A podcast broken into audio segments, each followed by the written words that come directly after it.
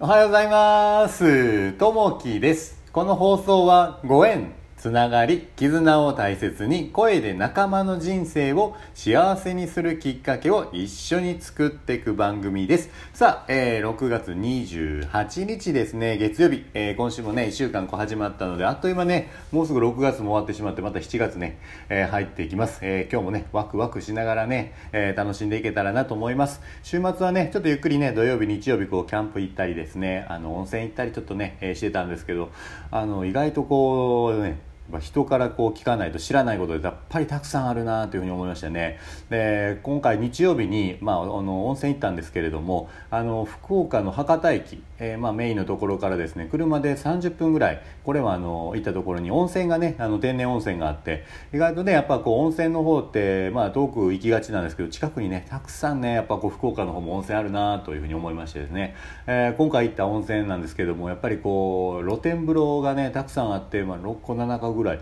7箇所ぐらいねいろんな種類の温泉があって結構あのぬるま湯のね、え温泉があったりしたのでゆっくりね自分の体温と同じぐらいの温度だったんですよ。なのでゆっくりこう浸かりながら周りにねこう、えー竹やぶがあってこう自然に囲まれた状態で、えーまあ、景色を見ながら空を見ながらねゆっくりこうできるようなね、えー温泉だったのですごい良かったなって、まあ、食事もねすごい美味しくてですね、まあ、中にもこうマッサージがあったりとかゆっくり休憩室があったりというふうなところがね、えーこう近くにあったのでこんな近くにこんないいところがあるんやっていうのをね、まあ、今回友達が紹介してくれたんですけどもそう行くことになって。いやまあね、えー近くでもたくさんいいとこがあの身の回りにあるのでそういったところね、えー行けたらなというところで、えーまあ、温泉はやっぱりいいですね。うん。さあ、えー今日のね、え本題に入ります、え今日のお話はですね出会いを大切にしましょうというところですね、え初めての一人旅。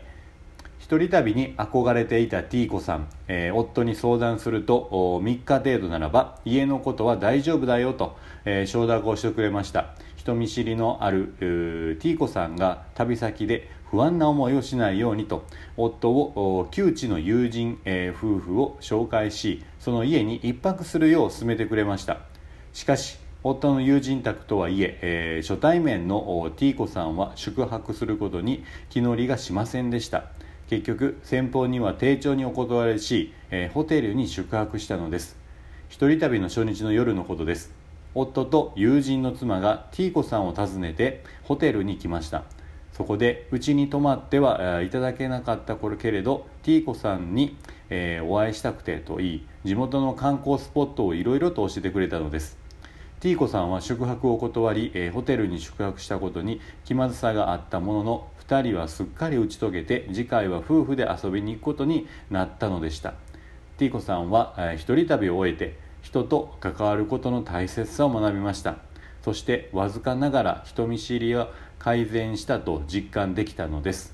今日の心がけ出会いを大切にしましょうというとこですね。あのこう出会いまあで旅をねこうやっぱすると、まあ、友達と行ったりとか、えー大人数で行ったりとかはたまたこう一人で行ったりとかするんですけどもこの一人旅っていうのも結構好きでやっぱ海外の方行く時とかも一人でこう行ったりするんですけどこう何がいいかっていうとやっぱりね、えー海外とか、まあ、国内もそうですけど行った時にいろんな人とね、えーこう知り合える。でまあ、そういった形とこう触れ合いながら、まあ、一緒に、ね、お話ししたりとかあのはたまたこう一緒にこうその出会った方とどっか出かけたりとか後々こうつながったりとかですね。やっぱこうね、あの人はねやっぱこうつながってるんだなというふうにやっぱこう旅をしながらでもねやっぱこう感じます。なんでこう人と人といろんなところでこうやっぱ出会いがああるのでそういったね一つ一つのこう出会いを大切にしてそれがね後々どういうふうな形でまたこう再び会えるかわからないので、えーこう旅に行った時のこう出会いっていうのをね大切にしていけたらなというふうに思います。今日のお話はね、えー出会いを大切にしましょうというところでしたね。